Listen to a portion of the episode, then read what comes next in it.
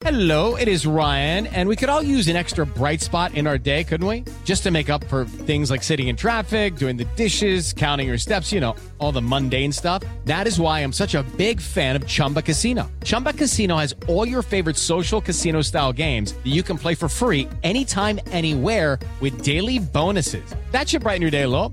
Actually, a lot. So sign up now at chumbacasino.com. That's chumbacasino.com. No purchase necessary. BGW. Void were prohibited by law. See terms and conditions. 18 plus. Siete en punto, panorama informativo 88.9, información que sirve. Yo soy Alejandro Villalbazo en el Twitter, arroba Villalbazo13. Es jueves 10 de noviembre, Iñaki Manero. Y en el panorama, aunque se niegue, la falta de recursos para hospitales es una realidad en el país. Ivonne Menchac.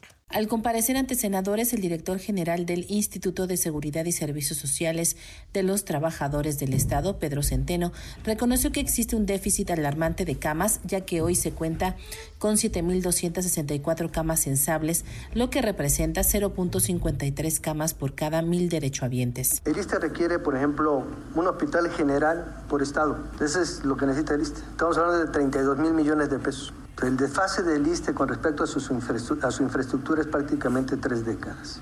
Así de ese tamaño está el instituto. 889 Noticias, Ivonne Menchaca Sarmiento. Vamos al panorama nacional. Un niño de siete años eh, falleció, al menos cinco personas lesionadas, un accidente.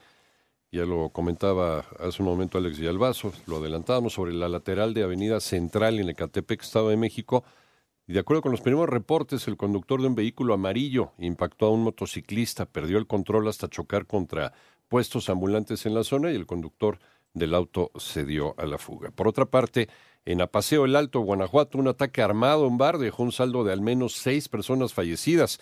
Los hechos ocurrieron en el bar conocido como Lexus. Además, hombres armados incendiaron por lo menos 14 vehículos y una tienda de conveniencia, casi de manera simultánea en varios municipios de Guanajuato. Y hasta el momento las autoridades no han informado de personas lesionadas ni el motivo de estos incendios. En tanto, las fiscalías de Ciudad de México y del Estado de México confirmaron que el cuerpo hallado en la carretera México-Cuernavaca es el de Mónica Citlali Díaz Recendis, profesora de inglés. Ella había sido reportada como desaparecida en Ecatepec, Estado de México, el 3 de noviembre. Esta mañana, la jefa de gobierno de Ciudad de México, Claudia Sheinbaum, confirmó que se detuvo a Fernando N., quien sería el conductor del taxi relacionado con el presunto feminicidio de Lidia Gabriela. A las siete con cinco, la discusión del presupuesto en la Cámara de Diputados podría concluir este sábado. René Ponce. El presidente de la Cámara de Diputados, Santiago Krill, estima que dado el gran número de reservas que han presentado todos los grupos parlamentarios, la discusión del presupuesto de egresos de la Federación 2023 podría extenderse hasta el próximo sábado. Y yo estoy seguro que poco a poco sacaremos adelante este enorme desafío que es la aprobación ¿En cuántas de un sesiones presupuesto. más? Muy probablemente hasta el viernes y quizá el sábado. Krill Miranda no descartó que durante la jornada legislativa de este jueves pudiera llamar a reunión a los coordinadores de los distintos grupos parlamentarios con la intención de compactar o agrupar la presentación de reservas y con esto dar celeridad a la discusión. Para 889 Noticias, René Ponce Hernández. Vamos al panorama internacional. Vladimir Putin anunció que no viajará a la cumbre de líderes del grupo de los 20 en Bali la próxima semana. Esta será la primera ocasión que Putin no asista a la gran cumbre mundial. Se esperaba el encuentro entre Joe Biden y Putin, además de la intervención del presidente ucraniano Volodymyr Zelensky.